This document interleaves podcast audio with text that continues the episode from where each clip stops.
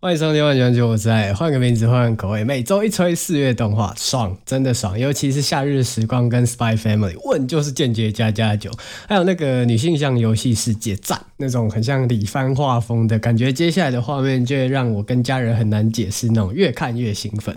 那另外我比较意外的是，《处刑少女》跟《僧侣有够烦》都意外的蛮合胃口的。《处刑少女》那边是我一开始把它定义为异世界转生的那种模板。轻改烂做，就没想到后面越看越有心得，越看越起劲。只要跟轮回有关的动画都异常的好看，然后僧侣有够烦这边呢，一开始我就是看他真的超血超烦，但是后来越看哇，他居然会娇羞诶，这我有看错动画吗？他居然会娇羞诶，啊，其他就是等之后我们再来慢慢分享。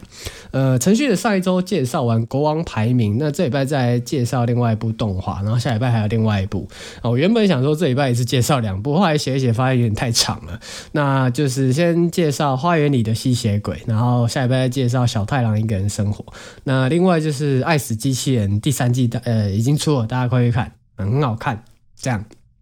那这三部都是 Netflix 出品的动画，这边要先跟没有 Netflix 的朋友说一声抱歉呐、那毕竟现在亚洲主流动画平台，一来就是巴哈姆特，二来就是 B 站，然后第三就是 Netflix。可能 YouTube 上面有一些木棉花的动画，但基本上木棉花的东西都可以在呃各大。大大小小平台上看到，就什么中华电信啊，还是什么台湾大哥大之类，还是什么 Line TV 都有跟呃木棉花合作这样。那其他像是 Amazon Prime 跟 Disney Plus，还有啊 YouTube 刚讲过，就没有那么多主流动画啊。虽然还是有不错的，像你在 Amazon Prime 上面可以看到《滨海战记》无修正版本，B 站上面就是有和谐的啦，就大家自己可以斟酌一下。那 Disney Plus 的话，就是这季的轮回神作《夏日时光》，剩下就是日本当地限定的 Netflix 才会。有了，那毕竟就是日本那边自己管的比较严嘛，所以我也没有什么手段，VPN 什么 VPN 就算跳过去你也看不到东西啊。那个 Netflix 的那个日本版那边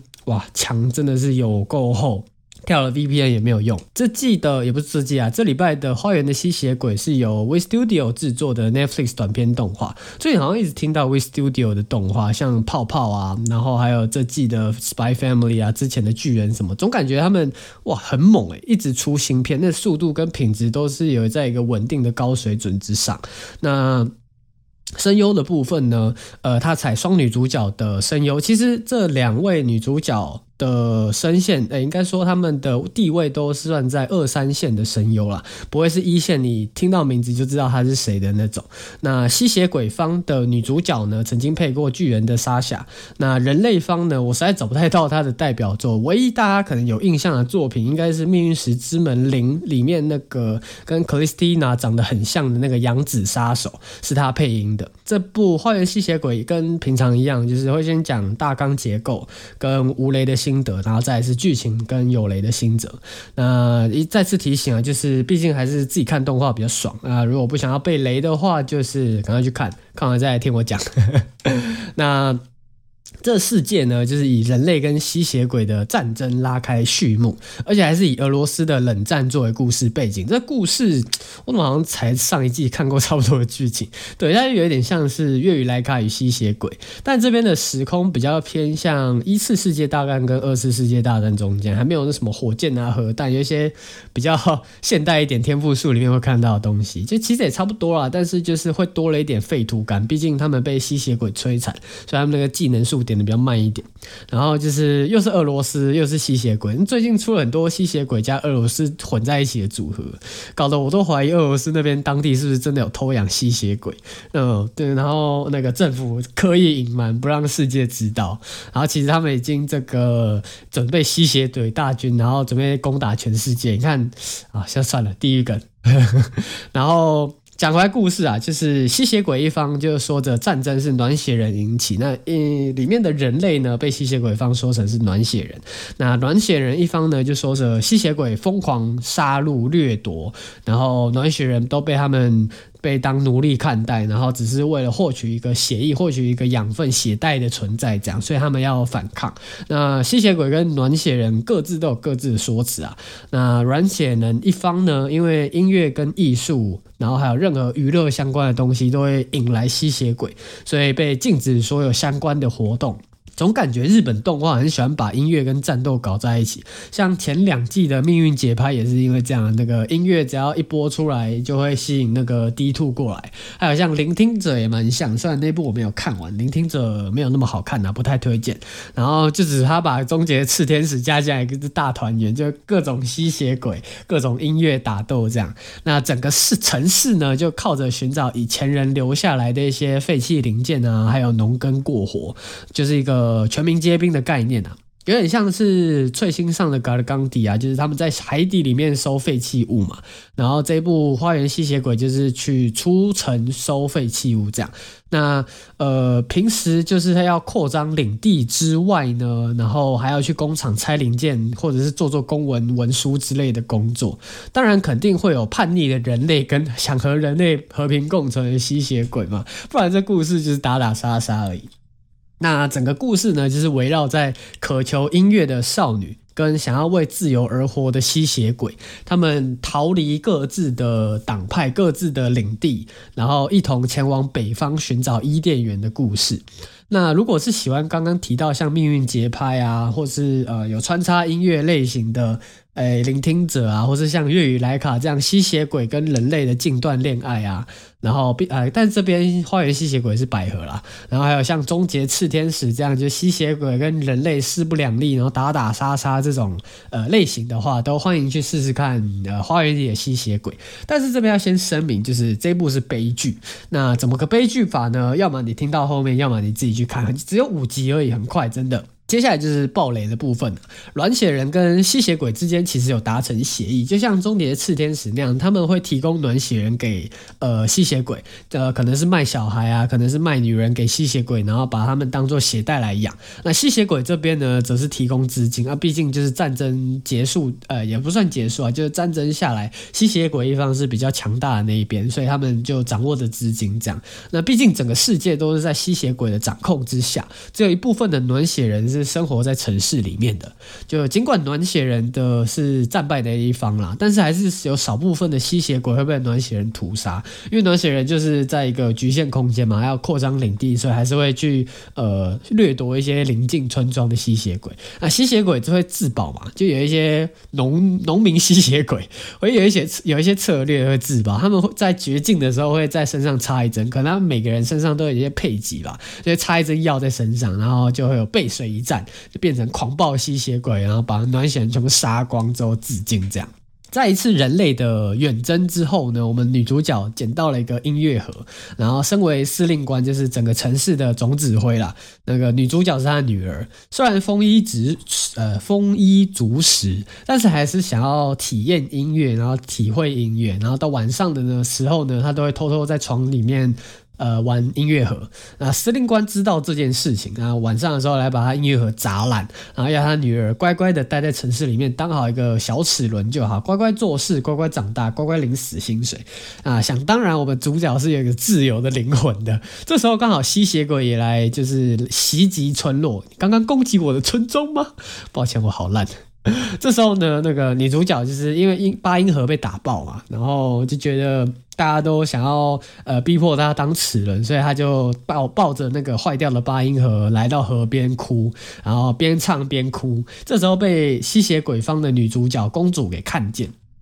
那公这时候公主也是对吸血鬼一方感到厌恶。公主这边就是每天唱歌跳舞逃避现实，她觉得吸血鬼这边实在是太残忍，太呃没有一个自己的想法。然后遇到这个会唱自己熟悉歌曲的暖血人，这吸血鬼一方公主感到相当的兴奋。就是他们在就两双方在互敲嘛，啊他们在一顿混乱之中，两个人就这样逃出来。那互相确认就是他们都想要找到一个一一边是人类想找。音乐，然后吸血鬼这边想要找到跟暖血人和平共处的一个空间。这个混乱之中呢，呃，不管是吸血鬼一方还是暖血人一方，都曾试图想要把这两个人带回各自的城市。司令官这边呢，就也拜托血鬼猎人的哥哥，也就是他的叔叔，然后带着女主角回家。不过还是被主角，就是两位女主角们给逃走了。那这这边这。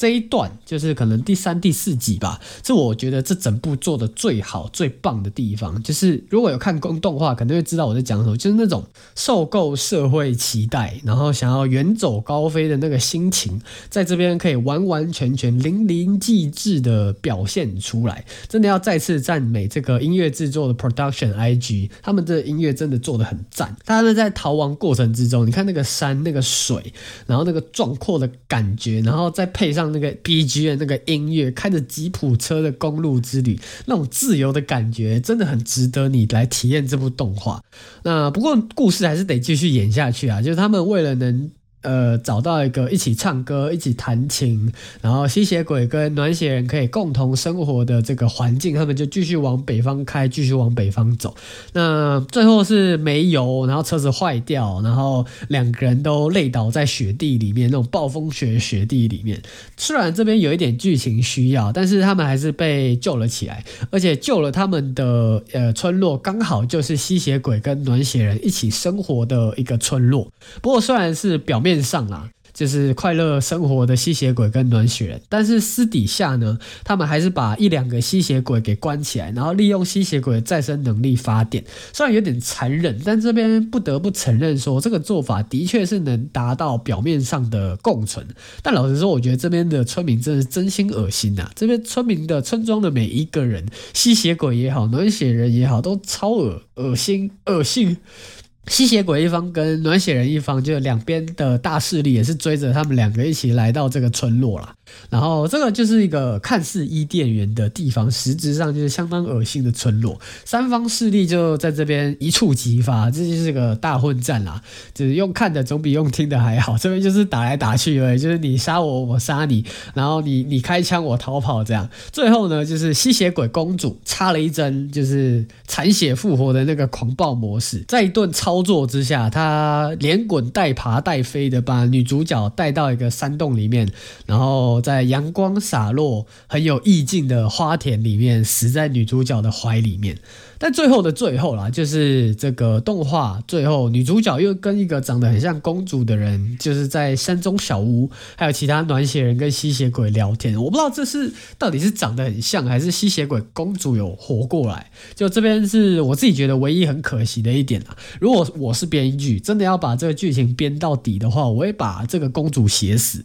就是女主角要不就是直接回去，然后爬上司令官的位置，直接改变这个整个世界、整个体制。整个人类的体质，要不就是直接在山中小屋跟着其他吸血鬼呃共处，或者是独处也可以，都可以。就总觉得最后那一段可以让画面更心痒一点，就呃感觉活过来很好，但是最后死在花田的那个气氛完全被最后一段打打消了，高潮点被最后一段给打消了。这边我是觉得唯一可惜的一点啦。然后还有另外一个值得一提，就是血鬼叔叔这个角色，他直到最后还是不相信吸血鬼跟暖血人可以和平共存。叔叔在追杀他们两个的途中，还有在对枪的途中，他都有回忆起过去的这个一些记忆。然后他记忆里面就是叔叔跟吸血鬼结婚过，然后但是他被司令官的那个军队给屠村，包括他的老婆吸血鬼老婆跟呃身边其他吸血鬼全部都被杀光，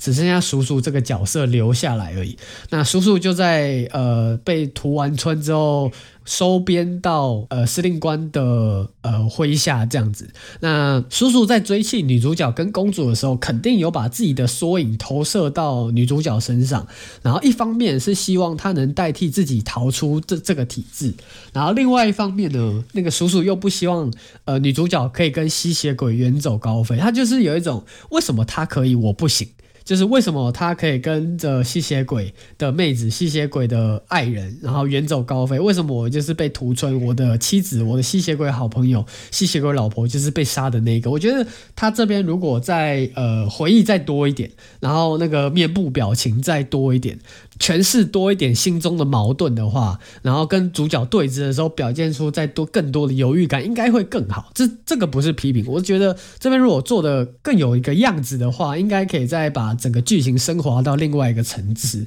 然后还有这个司令官这边也是，就有一种。